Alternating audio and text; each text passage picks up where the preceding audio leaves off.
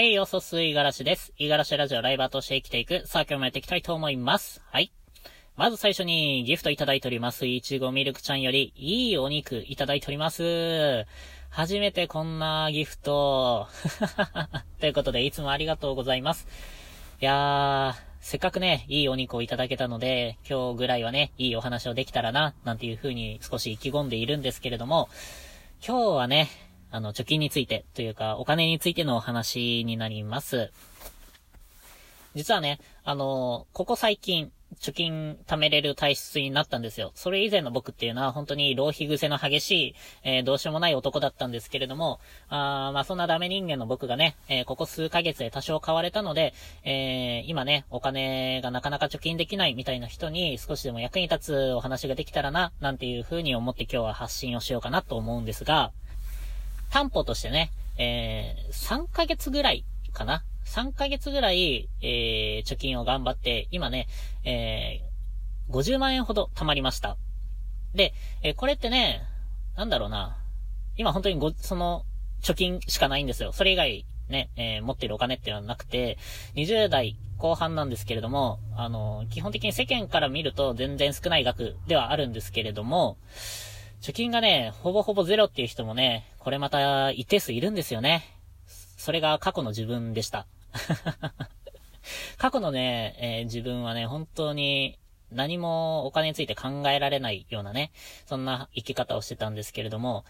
あのー、まあ、3、4年近く働いたのかな。それで、えー、基本的に貯金ってね、自分でやろうとしてなくて、積み立てでね、あのー、まあ、毎月お給料入ってくるところから、一定額を絶対強制的に引かれるっていう額で、えー、貯金ができてたものがあるんですよ。ただそれも3、4年で100万円ぐらいしか溜まってなくて、えー、そう考えると、3ヶ月ぐらいで50万円溜まった僕っていうのは、あの、まあ、割と成長してるんじゃないかなと思っています。で、全くね、貯金できてなくて今不安だっていう人にね、ぜひこのラジオを聞いてほしいんですけれども、うーん、まあ、一言で貯金をする上での考え方は、えー、人生の防御力に、えー、全振りしろっていうことですね。防御力なんですよ。攻撃力じゃなくて。うん。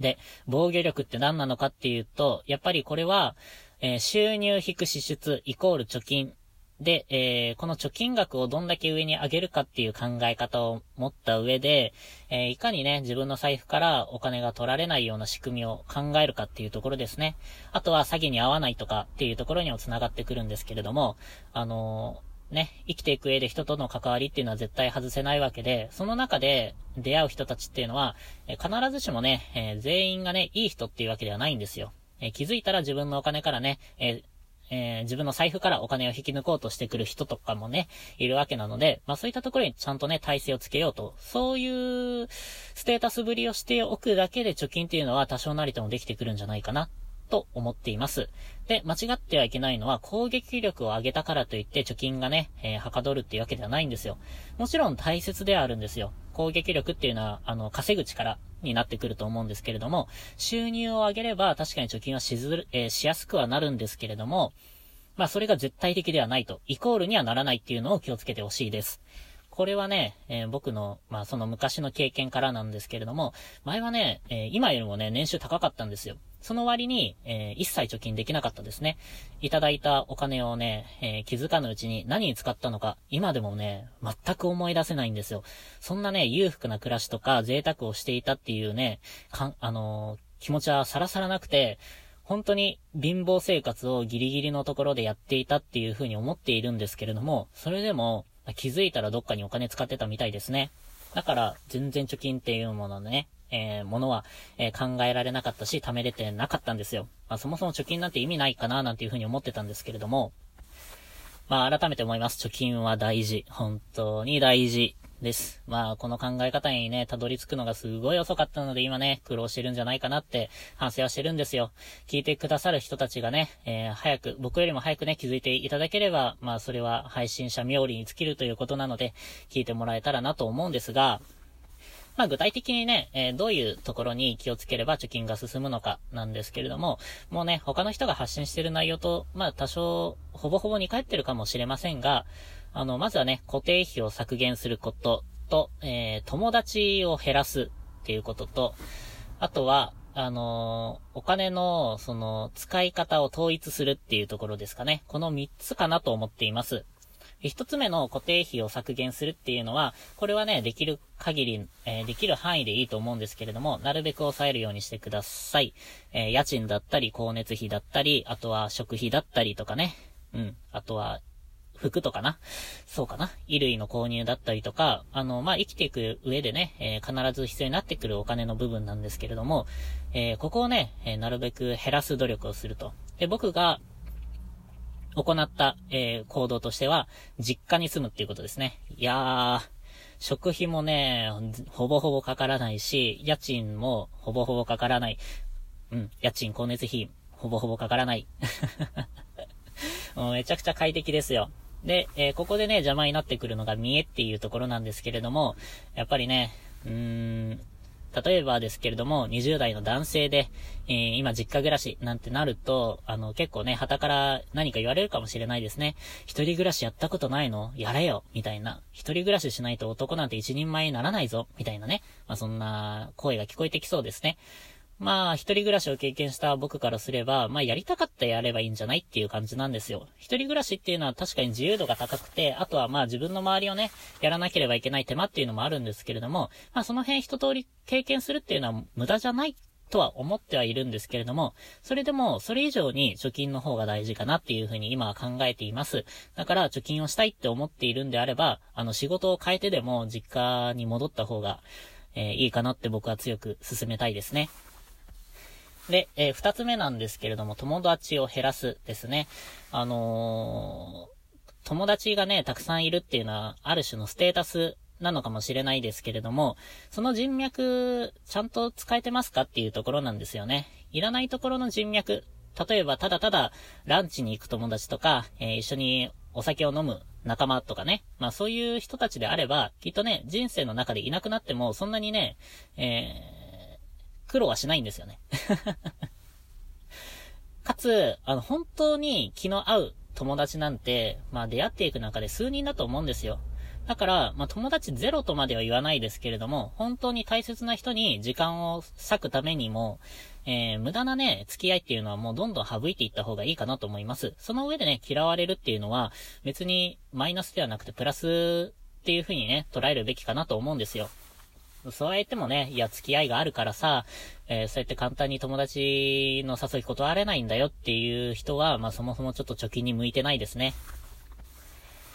短い期間で、えー、なるべくね、多くの貯金をね、したいっていう考え方であれば、まあ何か捨てなければいけないですよ。その上で友達をね、減らすっていうのはそこまで痛みの伴わない行動だと思うので、そこはね、ぜひ徹底してやってもらえたらなと思います。僕もね、うん、まあ月に1、2回ですね、友達と会うの。もうそれ以外ずっと家でコロナを理由に自粛中ですよ。もう友達と遊ばずに、えー、自分のやりたいことやって、えー、あと副業もね、やってるんですけれども、そうやってね、あの、ポチポチとお金を稼いだりとかしてますね。そして最後にね、えー、お金の使い方を統一するっていうことなんですけれども、あの、ここはね、えー、まあ基本的には家計簿とかつけていれば、どこに何を使っているのかっていうのがある程度明確になってくるんですよね。そうなってくると先回りして、例えば買いだめをしたりですとか、あとは、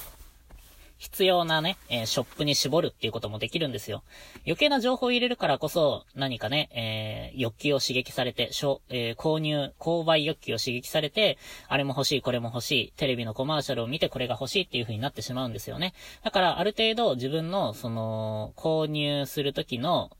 え、制限をかけていく。必要な分だけで、あと余分なところはどんどんシャットダウンしていくようにすれば、あの余計なところにお金がかからないと思います。これはね、あの友達を減らすっていうところにも通ずるかなと思うんですけれども、友達と会うとね、えー、これが欲しくなったりとか、これおすすめだよっていう風に何かね、えー、っと、商品とかおすすめされるかもしれないんですけれども、もうそういうのもノイズですよ、ノイズ。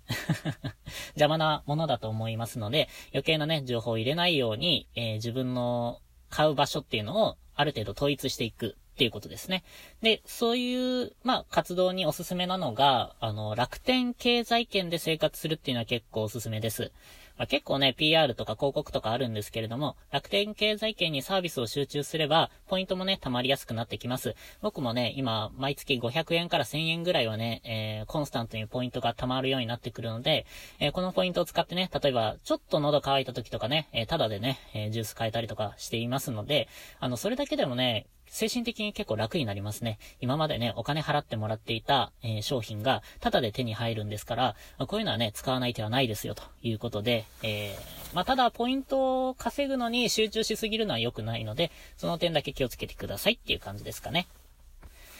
はい。まあ、限られた時間なのでね、限られた時間なので、ちょっと、あの、早口になってしまったかもしれませんし、えー、深くはね、お話できなかったかもしれません。またね、何か質問とかいただけたら、それに対して深掘りしてお話できるかなと思いますので、まあ、貯金のね、えー、一助にぜひ使ってもらえたらなと思います。明日ね、ちょっと、ラジオ恒例の収支報告したいと思いますので、ぜひお楽しみに。